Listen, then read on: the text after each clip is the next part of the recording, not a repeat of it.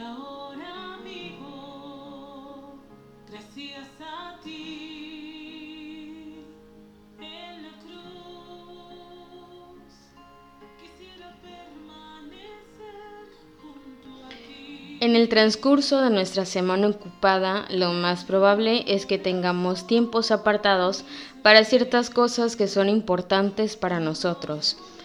Un entrenamiento, algunas llamadas telefónicas sociales o incluso una corta siesta para que podamos renovarnos, renovar esas energías e incluso nuestra perspectiva. La Semana Santa que comenzó el domingo de Ramos pasado es un tiempo que se distingue en el año litúrgico de nuestra iglesia para nuestra renovación espiritual. De hecho, la palabra santo se refiere a todo lo que se aparta para los propósitos de Dios. La Semana Santa es santa precisamente porque es el momento que nos separa para centrarnos en cómo somos renovados espiritualmente a través del sufrimiento, la muerte y la resurrección de Jesús. El trido pascual, que comienza hoy, será diferente a cualquier otro este año. En lugar de liturgias públicas y reuniones donde nos unimos para acompañar a Cristo durante su pasión y celebrar la alegría de su resurrección, observaremos estas misas y servicios prácticamente desde casa.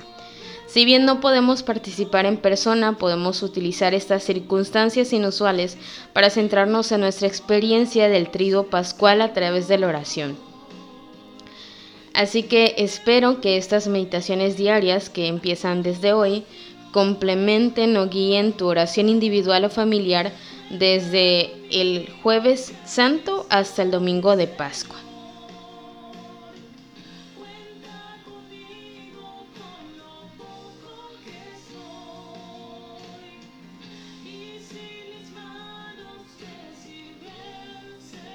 Jueves Santo, un modelo a seguir.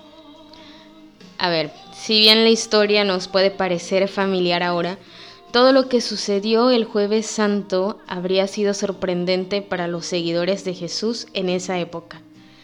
Se reunieron solos en el aposento alto para comer una cena de Pascua y en lugar de un humilde sirviente fue Jesús quien les lavó los pies.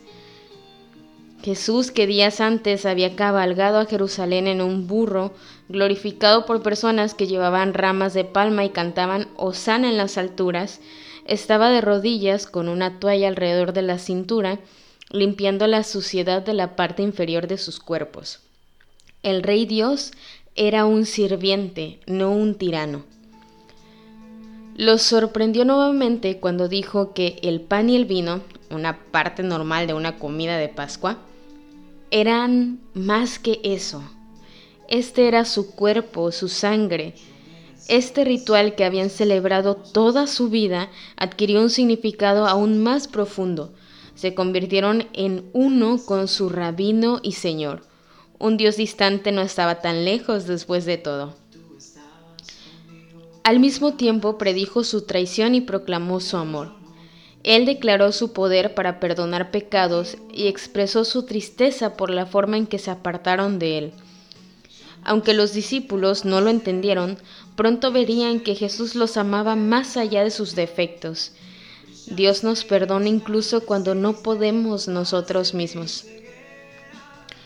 Los eventos del jueves santo anuncian un nuevo reino, donde los más débiles son los más fuertes, los distantes se acercan y los pecadores más grandes reciben la mayor misericordia.